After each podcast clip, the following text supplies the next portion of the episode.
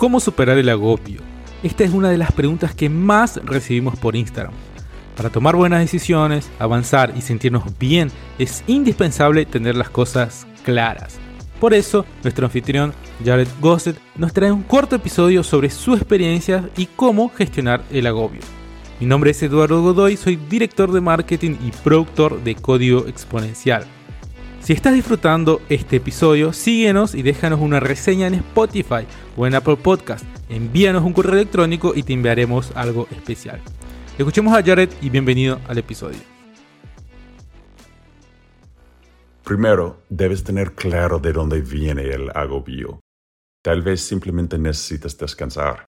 El trabajo duro es esencial, al igual que el descanso profundo. Son simbióticos.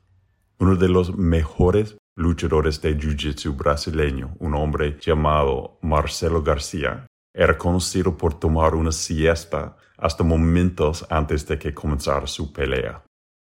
O tal vez necesites dejar lo que estás haciendo. Hay valor en renunciar.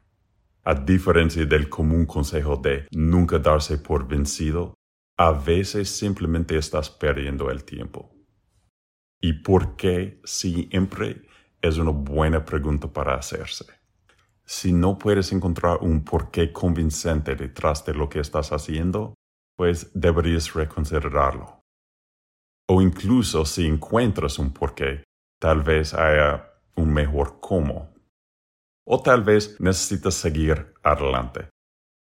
En inglés hay un concepto de segundo viento, Piensa en un momento en el que estabas exhausto por la noche y querías dormir, pero tus amigos te mantuvieron despierto y luego recuperaste la energía para seguir adelante.